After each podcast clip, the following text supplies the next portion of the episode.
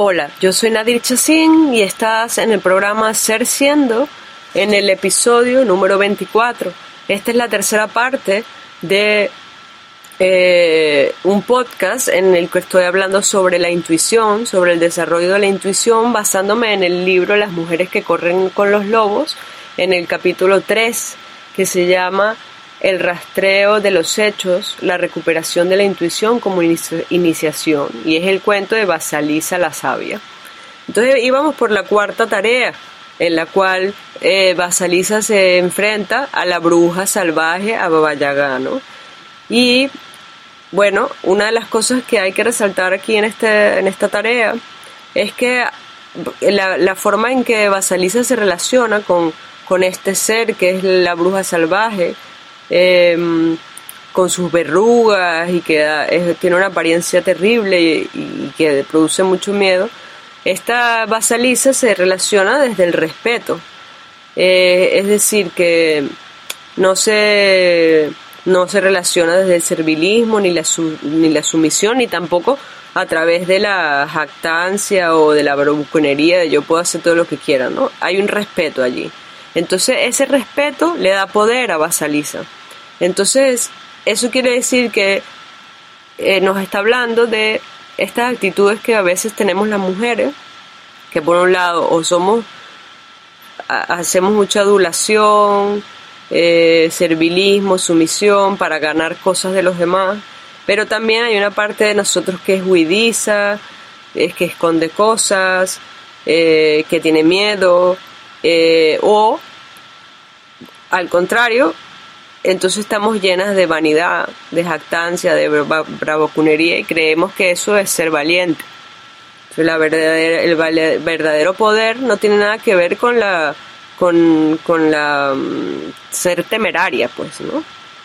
O sea, la, la, verdadera inteligencia tiene que ver con ser, ser inteligente en el sentido de tener las herramientas, la intuición, y saber eh, tener un poco de malicia, ¿no? ¿no? ser demasiado, ni demasiado buenas, ni demasiado guerreras sin sentido, ¿no?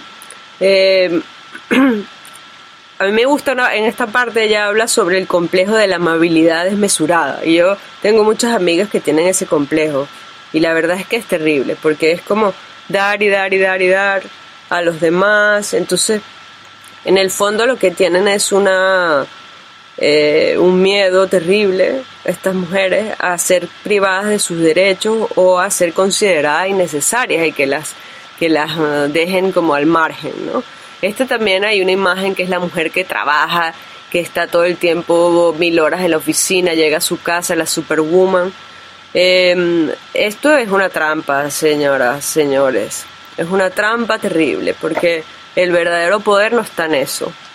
Sea, no, una, tener una carrera más eh, exitosa en términos de estos éxitos que te cuestan la vida y que tienen un precio altísimo, no tiene nada que ver con la felicidad, ni tampoco con la autonomía y la independencia. Eh, eso lo quiero decir muy claro, ¿no? La Baba Yaga, esta la bruja, representa en el cuento la naturaleza instintiva y, y claro, tiene un toquecito de mm, una parte que, que, que, da un poco de miedo, ¿no? Porque viene disfrazada de bruja. Pero el poder que trae es un poder sanador. Entonces, este poder femenino, o sea, cuando nosotros, las mujeres, empecemos a reconciliarnos con esta parte de nosotros poderosa, salvaje, instintiva, sanadora, pero que tiene una carita pues que da un poco de miedo. Cuando empecemos a reconocer, a, reconocer y a conectarnos, a respetar esta parte, entonces los hombres también empezarán a hacerlo. O sea que si yo misma no puedo, o las mujeres, nosotros, no podemos resistir la presencia de esos poderes salvajes que tenemos, a nosotros también nos da miedo, entonces pues los hombres jamás van a poder desarrollarlos, ¿no? Entonces es un poco como conectarse con esta parte con, la parte oscura, pero también con esa bruja instintiva que tiene verrugas, pero que también tiene poder y conocimiento, ¿no? Y que viene a decirnos algo. Eh, entonces la intuición, digamos que tiene una partecita donde te da miedo, pero entonces la idea es seguir indagando en el miedo y seguir, seguir caminando en el bosque oscuro y seguir viendo qué es lo que tenemos que aprender, ¿no? Entonces, perder tiene que ver con perder el miedo a ser uno misma, a ser uno mismo. Significa que ser fuerte eh, es no salir corriendo cuando va, cuando empiezas a ver todas las veces que tú te has boicoteado a ti misma, todas las partes que, todavía tienes que desarrollar en ti, todos tus defectos, digamos. Eh, y tiene que ver también en no retroceder cuando estamos eh, desarrollando nuestra parte, digamos, más espiritual o este poder eh, instintivo, no retroceder. Es esta parte donde ella tiene miedo, ¿no? Entonces, tiene miedo a, a lo que sabe, ¿no? Entonces tenemos que aprender a, cuando la intuición nos diga algo, escucharla y no tener miedo. Luego la quinta tarea tiene que ver con el servicio a lo irracional. Entonces en esta, en esta parte, esta parte está, esta tarea está relacionada con las, con las diferentes tareas que le ponen, que son tareas imposibles, ¿no? La Baba Yaga. Entonces, ¿qué, ¿de qué nos está hablando esto en nuestras vidas? Eh, nos habla de que estamos alejadas de nuestros ciclos naturales y que tenemos que aprender a cuidarnos más, a cuidar nuestra casa psíquica, eh, también nuestro cuerpo. Tiene que ver con, con, me gusta una metáfora que ella usa que es tensar lo que se ha aflojado y habla sobre las bragas o las pantaletas, los calzones, cuando se afloja la, la liga, ¿no? Entonces, como yo traigo ahí guardada en mi gaveta unas, unas bragas que están todas estiradas, entonces pues cómprate unas nuevas. Eh, tiene que ver con volver a descubrir o descubrir por primera vez lo que realmente nosotros consideramos importante en nuestras vidas, que no sean cosas banales. Eh, tiene que ver con purificar, con lavar, con barrer, con limpiar, eh, con ordenar, en términos exteriores nuestras vidas, pero también en términos internos, las fibras del ser, lavar los trapitos del ser, ¿no?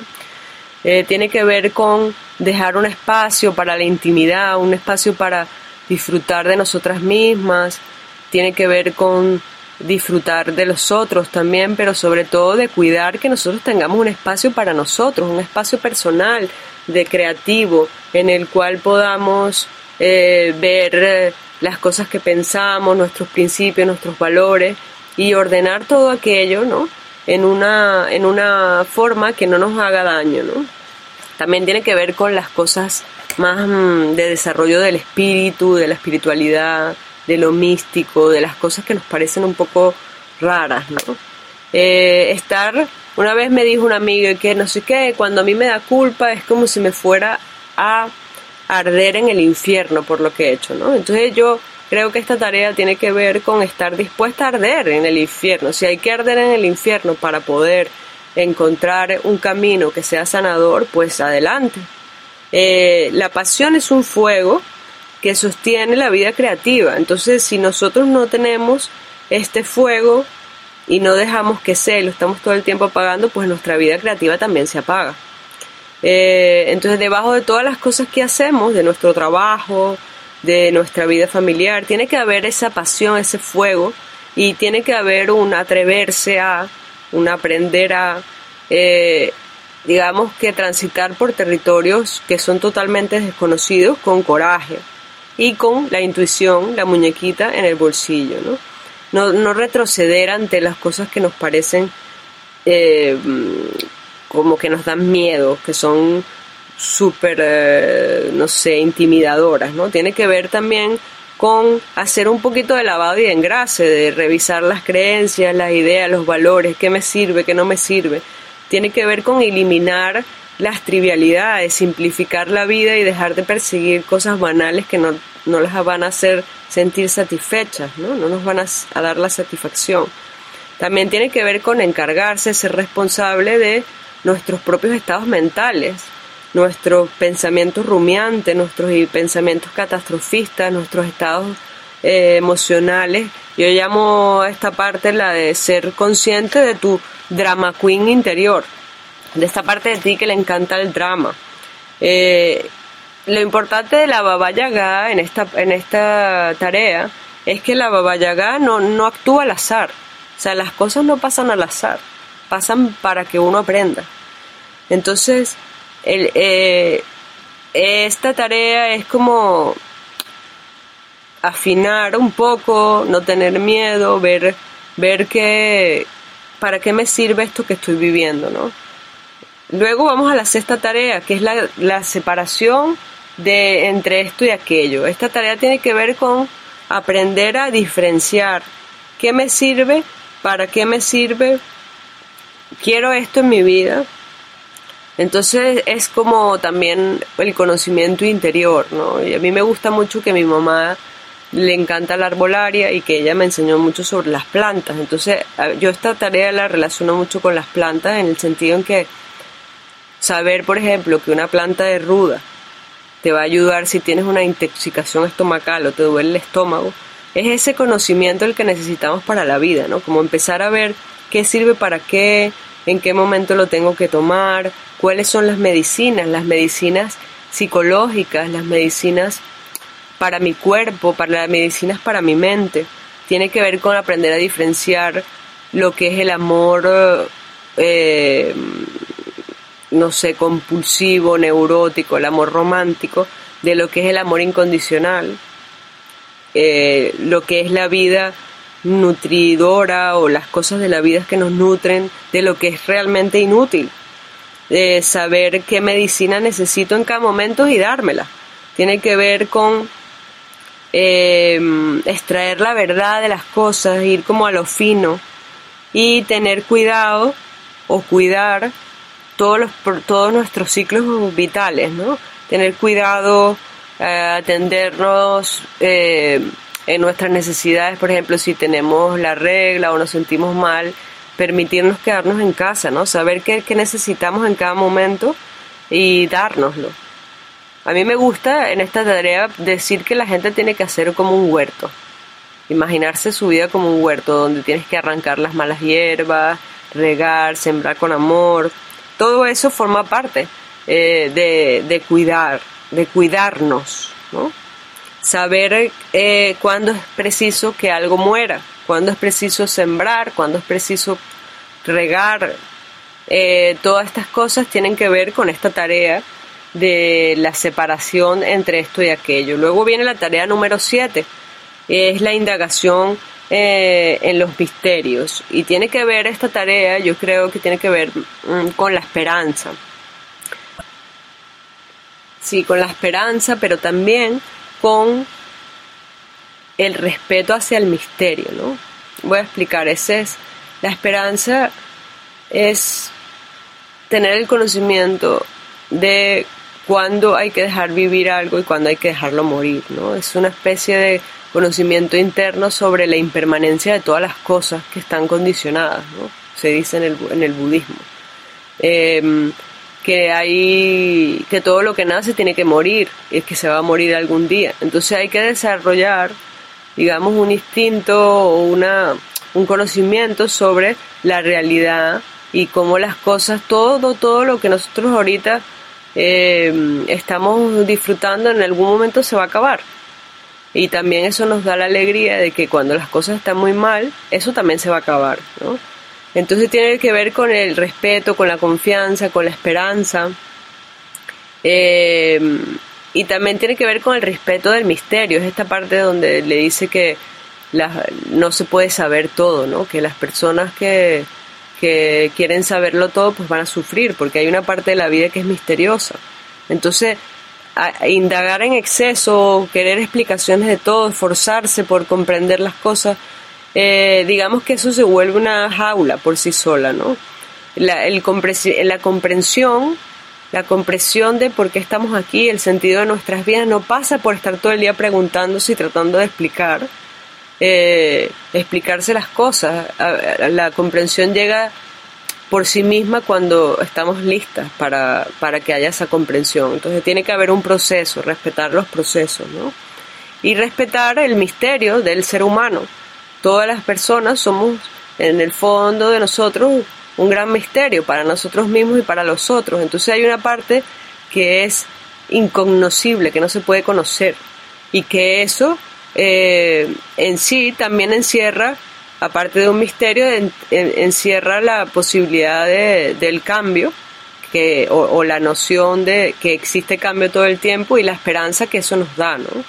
Luego la última, y eh, no mentira, la octava tarea, que es la penúltima, se llama ponerse a gatas. Esta tarea es cuando la Baba Yaga le dice, ella habla sobre la bendición, Basaliza, y la Baba Yaga le entrega la luz, ¿no? El fuego, la calavera esa terrorífica que está colgada a lo alto de un palo y le dice que se vaya. Entonces las tareas, estas tareas tienen que ver con eh, asumir que uno tiene un poder de influencia sobre los demás. Esa es la recepción de la calavera. Y tiene que ver con mm, el o sea, encontrar el camino de vuelta a casa, ¿no? Contemplar las, las situaciones de la propia vida bajo esta luz de esta calavera, ¿no? Em, también quiere decir que sí, que como nosotros tenemos un poder sobre de influencia sobre los demás, entonces preguntarnos cómo lo queremos usar, qué queremos hacer con él, tiene que ver con la ética personal también, ¿no?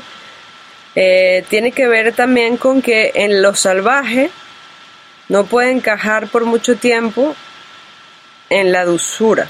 La dulzura puede encajar en lo salvaje, pero lo salvaje no puede estar todo el tiempo en la dulzura. También hay una parte que tiene que, que, discernir, bueno, a ver, yo voy a estar al servicio de todos los imbéciles y las imbéciles que hay en el mundo.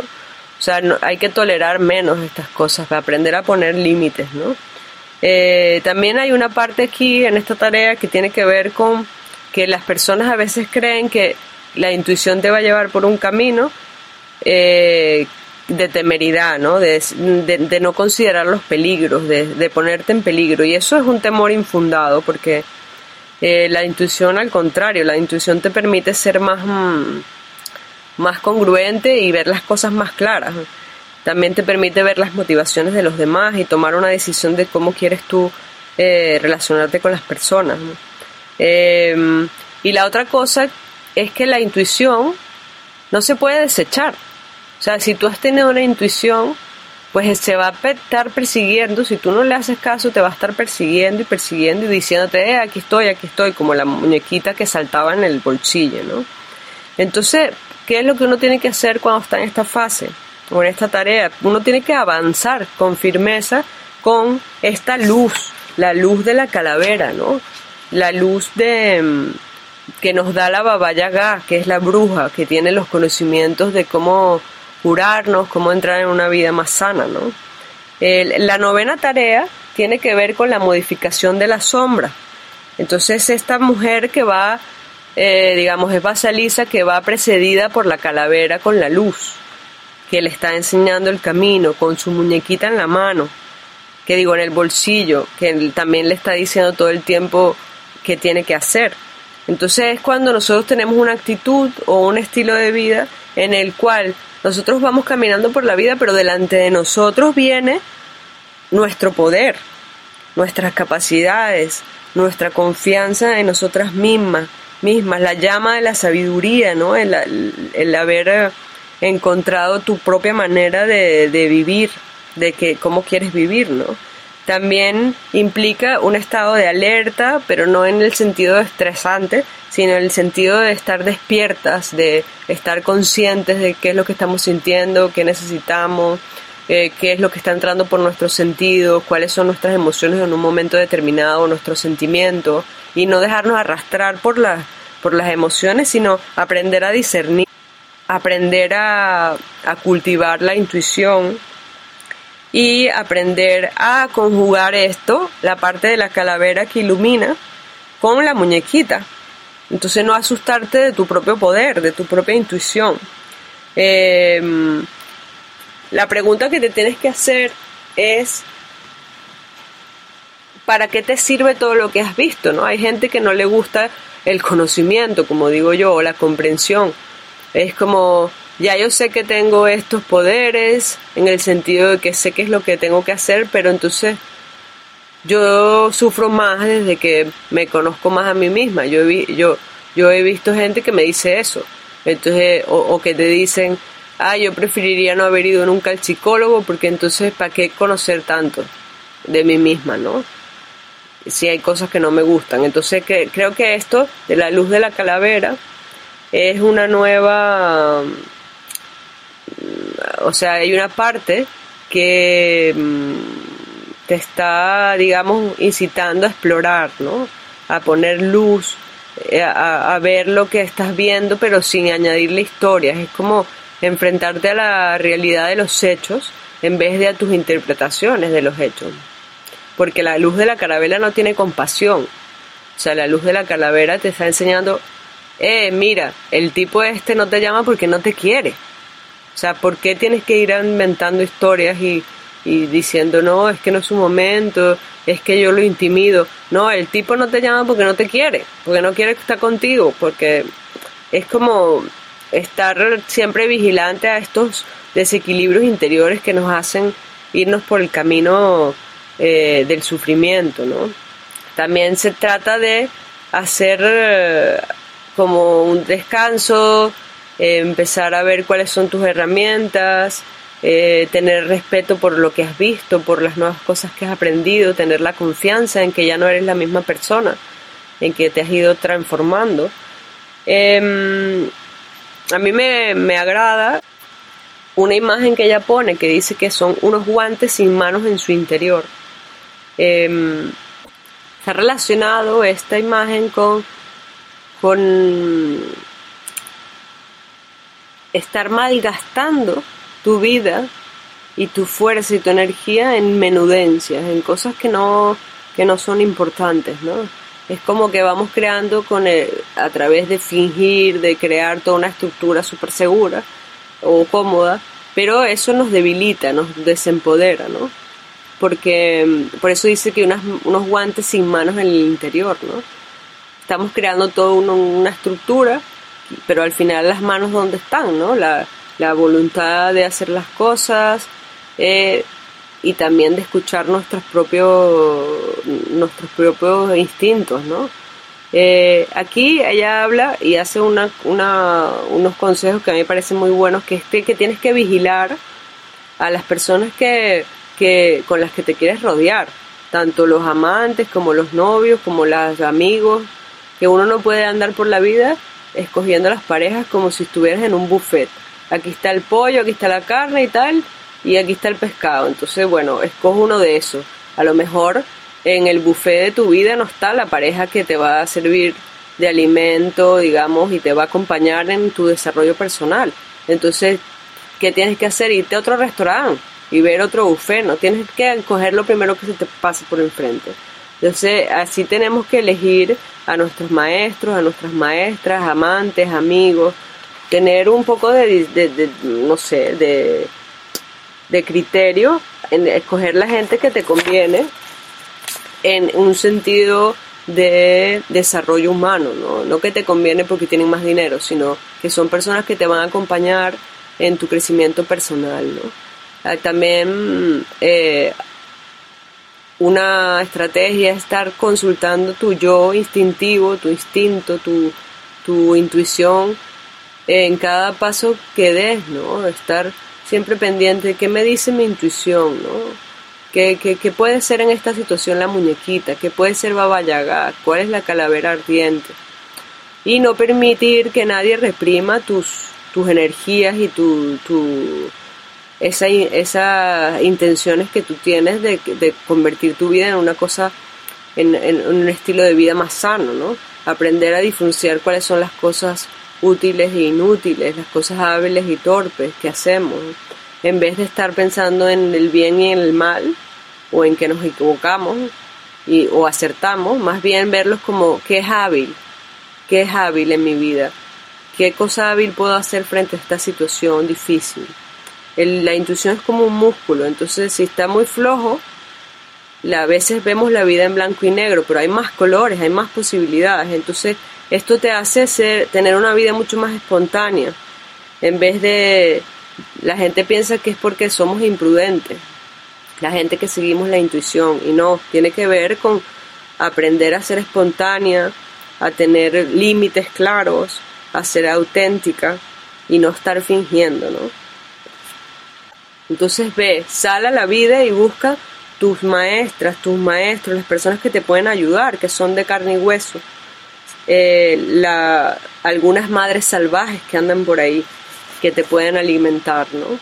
Esa es como la tarea última, eh, buscar gente que te ayude eh, a entender todos los procesos de la vida, que hay que dejar de morir, que hay que dejar vivir, porque la vida no pide tu permiso. La vida es como es y tú tienes que aprender a, a, digamos, como navegarla, ¿no? Eh, y cuando tú tengas la decisión de florecer, tú puedes florecer independientemente de las gentes que tengas a tu lado. No, no, no florecemos porque hayan personas apropiadas, florecemos porque nosotros nos apetece florecer.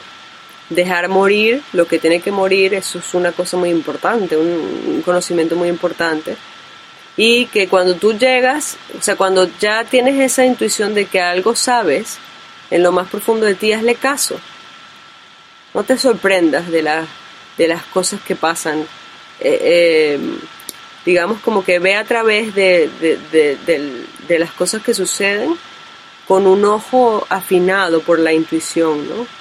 Saber cuándo es la vida, cuándo es la hora de la vida y cuándo es la hora de la muerte, dejar que las cosas mueran, eh, hacerle caso a lo que sabemos en lo más profundo de nosotras o de nosotros. Entonces, bueno, esta es la historia de Basalisa y bueno, los invito a cultivar más la intuición, eh, a relacionarse con todos estos símbolos, ¿no? La Basalisa, el padre, la madre, los arquetipos, la muñeca, el bosque, que es lo desconocido, la calavera con el fuego, eh, los jinetes, que son el jinete del día, de la noche y del amanecer, y no estar todo el tiempo tratando de explicar las cosas o de buscarle eh, la quinta pata a la mesa, ¿no? Eh, simplemente eh, elegir ser más conscientes de lo que vamos haciendo todos los días y de nuestra capacidad para cambiar y escoger una ruta, una ruta sanadora y tener el coraje de seguirla. Esto es todo por hoy. Yo soy Nadir Chacín. Quedan invitadas, invitados a mi página web nadirichacin.com, a buscarme en las redes sociales, a hacerme propuestas para nuevos temas del podcast. Eh, y espero que disfruten estos últimos tres episodios que tratan sobre la intuición. Esto es todo. Que estén muy bien, que sean felices. Vamos a inspirar profundo. Ah, y a dejar salir el aire con un sonido. Y hasta la vista, babies.